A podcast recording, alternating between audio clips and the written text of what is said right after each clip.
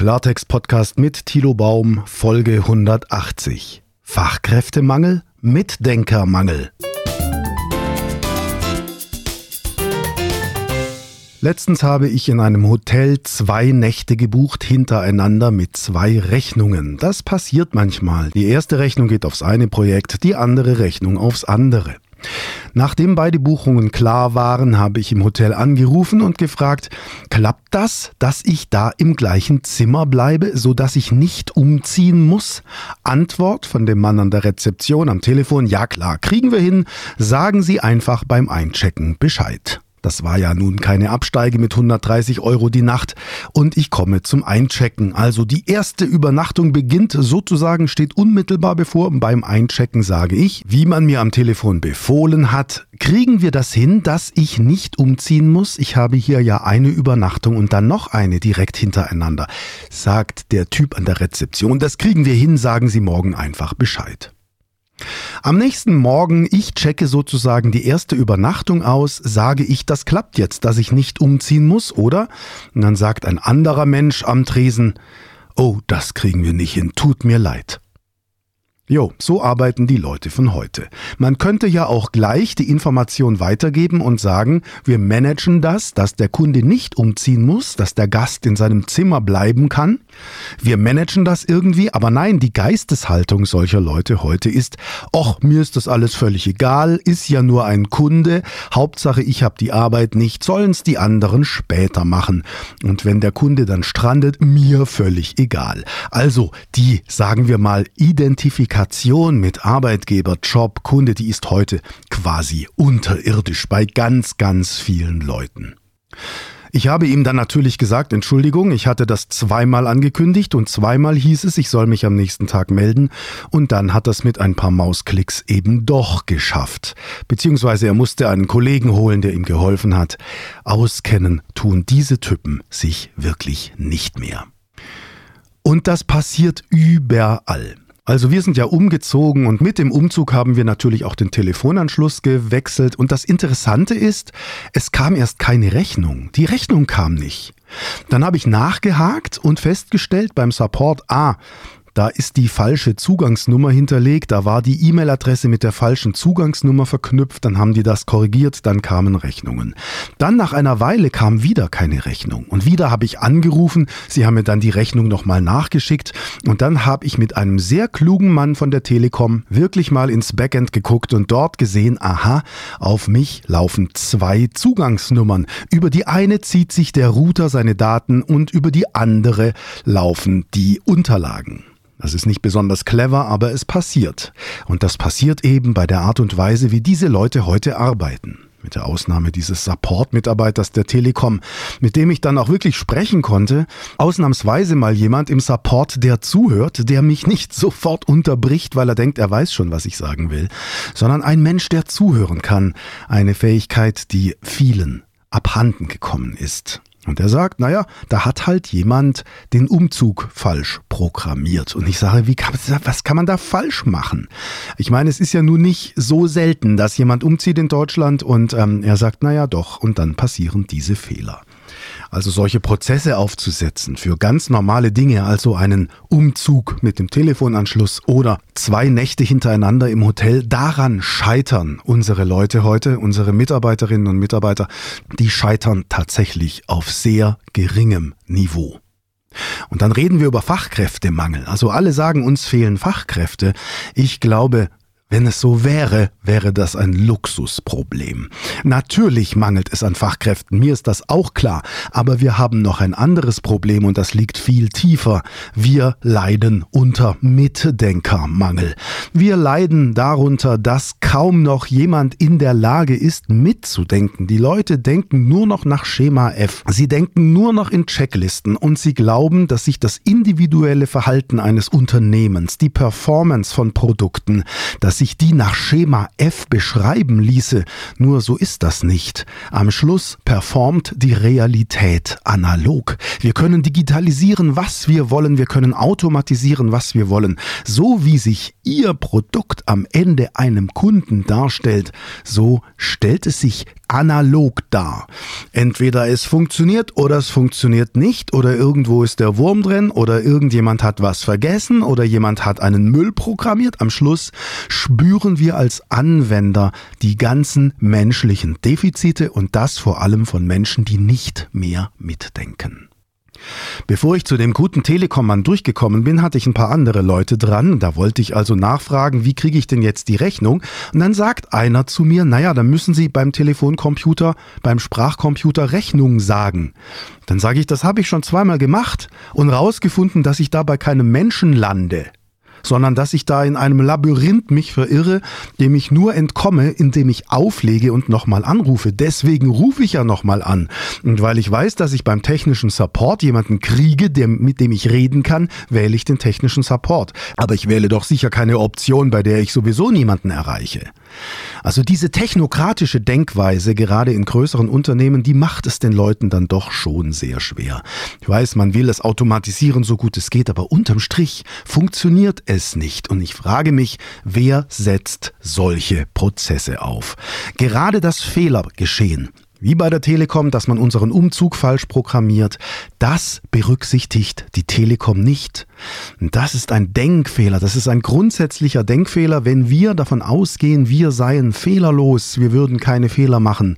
Dann richten wir unsere automatisierten Prozesse danach aus, dass wir alles fehlerlos hinkriegen. So ticken nur Technokraten, Menschen, die keine Ahnung von der Realität haben. Denn die Realität ist oft ein Eichhörnchen, wie wir wissen. Das betrifft auch manche Unternehmen, die mal sympathisch waren. Es gibt ja so junge Unternehmen, so Startups, die, die findet man toll, die findet man süß. Und jetzt führen die beim Wachstum plötzlich abartige technokratische Prozesse ein und haben im Grunde die Performance ihrer Produkte gar nicht im Blick. Und dann führen sie Prozesse ein und ignorieren den Kunden. Und dann geht das Geschäft irgendwann den Bach runter. Deswegen Kundenorientierung. Ein Wort, über das ich mich immer lustig gemacht habe. Denn woran bitte soll ein Unternehmen sich denn sonst orientieren, wenn nicht am Kunden? Es sollte selbstverständlich sein, aber wir müssen es leider feststellen. Ganz viele Entscheider heute haben das nicht drauf. Die ignorieren den Kunden.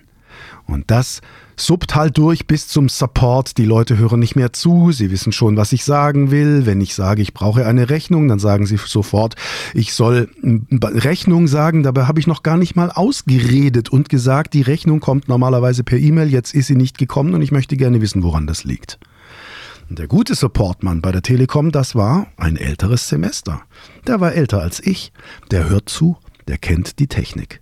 Und vor dem Hintergrund ist es eben genau richtig, dass Unternehmen tatsächlich auch wieder auf die Älteren zugehen, dass auch Menschen in betagtem Alter Chance haben, einen Arbeitsplatz zu bekommen, denn was die haben an Erfahrung und Wissen und vor allem an Verständnis für den Kunden, das ist oft eine andere Sichtweise, als wenn die TikTok-Generation mit ihrem Denken in Nullen und Einsen denkt, alles ist perfekt programmiert und die Welt funktioniert. Ich sag Ihnen was. Diese Vertreter der TikTok Generation, die gehen komplett unter, wenn der Strom ausfällt, wenn das Netz streikt, wenn der Kunde nervt, wenn irgendetwas passiert, was sie nicht kennen. Denn diese Leute sind unfähig zum sinnvollen Improvisieren. Sie haben das Schema F-Denken im Kopf. Offenbar lernt man das heute auch im MBA-Studium. Und es begegnet uns überall. Auf einer Rechnung einer Versicherung von mir steht eine Telefonnummer, die Durchwahl ist die 3837. Ich rufe an, warte, warte, warte, warte, warte, komme irgendwann bei einem Menschen raus und lass mir sagen, ah, falsche Nummer. Du hast die Nummer von Privatkunden gewählt. Die Geschäftskunden-Hotline ist die 3831, nicht die 3837. Ja, schön. Warum steht bitte auf meiner Rechnung die falsche Nummer? Ich rufe wieder an, warte, warte, warte, warte und hab dann wieder einen Menschen dran. Warum sind diese Prozesse nicht sauber aufgesetzt? Warum steht da die falsche Nummer? Oder ein anderer Anbieter sagt mir, die Gutschriften kommen per E-Mail. Ja, das schreibt mir der Support. Ja, das ist aber Quatsch. Es stimmt nicht. Wenn ich mir die E-Mails des Anbieters anschaue, dann heißt es da, Sie haben eine neue Gutschrift. Ich mache die E-Mail auf, da steht nochmal, es gibt eine neue Gutschrift. Dann klicke ich auf den Link und ich lande nicht etwa bei der Gutschrift, sondern ich lande bei meinen Mitteilungen in meinem Kundenportal. Und da steht, du hast eine neue Gutschrift. Aber auch da ist kein Link. Der Link führt nicht zu den Gutschriften und hinter den Mitteilungen ist nichts verlinkt. Können Sie mir sagen, warum Unternehmen so arbeiten? Ich verstehe es nicht. Oder wir probieren die Faxfunktion beim Router, bekommen die Fehlermeldung, der Sendevorgang ist gescheitert. Ich habe keine Ahnung, was das heißt. Oder eine Fehlermeldung not acceptable here 488. Und so funktioniert es eben nicht. Dann funktioniert irgendwann das Fax empfangen und dann sehe ich auch tatsächlich, in meinem Router ist das Fax drin. Aber warum leitet dieses Gerät das Fax nicht weiter an meine E-Mail-Adresse, obwohl das genauso programmiert ist? Der Support sagt mir, ja, da habe ich ein Hilfedokument für dich. Dann schickt er mir einen Hilfelink mit tausend Issues und Eventualitäten. Ich möge in meinem E-Mail-Konto schauen, ob alles stimmt. Ich müsste hier gucken und da gucken. Und ich denke mir, Leute, es ist einfach nur eine E-Mail. Warum schickt ihr mir so einen schwachsinnigen, riesigen Hilfeseiten? Seitenschinken. Ich probiere jetzt mal aus, ob der Push-Service funktioniert. Ich logge mich aus, klicke auf Passwort vergessen und da kommt eine E-Mail mit dem Hinweis, wie ich mein Passwort neu anlegen kann. Das heißt, diese Funktion ist doch in Betrieb. Sie ist in Betrieb. Warum schreibt ihr mir, sie sei nicht in Betrieb und wir müssten jetzt mal gucken, was da los ist? Und so geht das halt die ganze Zeit. Es ist ja nicht nur eine Firma, es sind ganz viele Firmen, bei denen das so passiert. Es geht die ganze Zeit so und nochmal, das hat nichts mit Fachkräftemangel zu tun, das hat damit zu tun, dass die Leute nicht mehr mitdenken, dass wir sogar in irgendwelchen großartigen Unternehmen Leute an entscheidenden Stellen sitzen haben, die selber die Prozesse nur aus Unternehmenssicht betrachten und nicht aus Kundensicht. Ich hatte ja noch mal irgendwann im vergangenen Jahr mir schöne Festplatten gekauft. Externe Festplatten, die man runterwerfen kann, extrem stabil, sauteuer. So, und jetzt sind die ganzen Rechner hier aktualisiert aufs neueste Betriebssystem. Und ich komme an meine Festplatteninhalte nicht mehr ran, weil das Verschlüsselungssystem nicht kompatibel ist. Dann schickt mir der Hersteller dieser externen Festplatten eine Software, also zum Runterladen. Die soll ich auf meinem Rechner installieren und damit diese eine Unlocker-Partition auf der Festplatte löschen. So. Der eine Rechner sagt, auf dieser Festplatte kannst du diese Software nicht installieren und der andere Rechner sagt, auf diesem Betriebssystem kannst du es nicht installieren. Also einmal ist die lokale Festplatte schuld, einmal das Betriebssystem. Es sind beide Male die gleichen Betriebssysteme.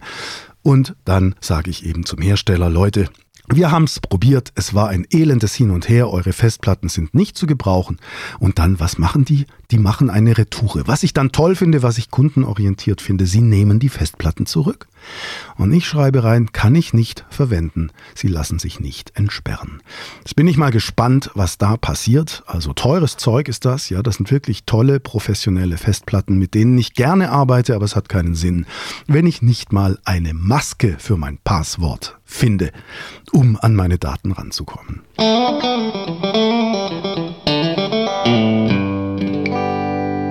Ich habe natürlich die Daten alle gerettet mit einem alten Rechner, der hier noch rumsteht. Gibt ja Leute, die sagen, wenn endlich mal was funktionieren soll, dann starte Windows 3.11. Ja, so ungefähr ist das bei mir auch. Ich nehme also eine alte Maschine und auf der komme ich dann daran, aber auf der alten Maschine arbeite ich nicht, die kommt bald weg. Mit der habe ich jetzt gerade noch mal geschafft, die alten Daten zu retten. So und dann müssen diese Festplatten eben weg. So, meine Frage ist, warum agieren Unternehmen so? Warum gehen diese Unternehmen so mit uns um? Also warum programmieren sie Fehler in unsere Prozesse? Warum reagieren sie dann schnippisch, wenn man sie darauf anspricht? Warum verteilen sie die Belange von Kunden in die falschen Richtungen? Also warum wird das falsch gechannelt?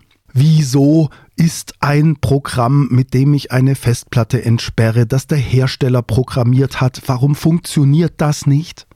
Lauter solche Sachen. Die Fragen stellen sich und ich habe das Gefühl, es wird immer schlimmer.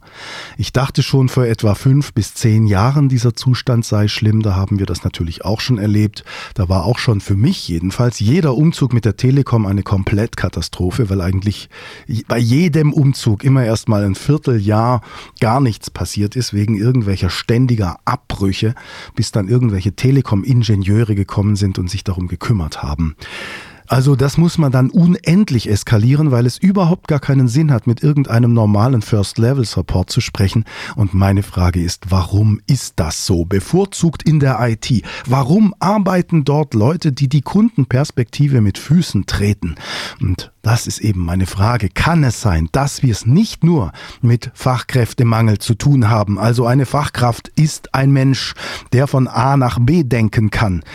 Wir haben es nicht nur mit Fachkräftemangel zu tun, sondern kann es sein, dass wir es mit einem ganz anderen Kompetenzmangel zu tun haben, nämlich mit der Kompetenz, die Perspektive zu wechseln und die Kundenbrille aufzusetzen.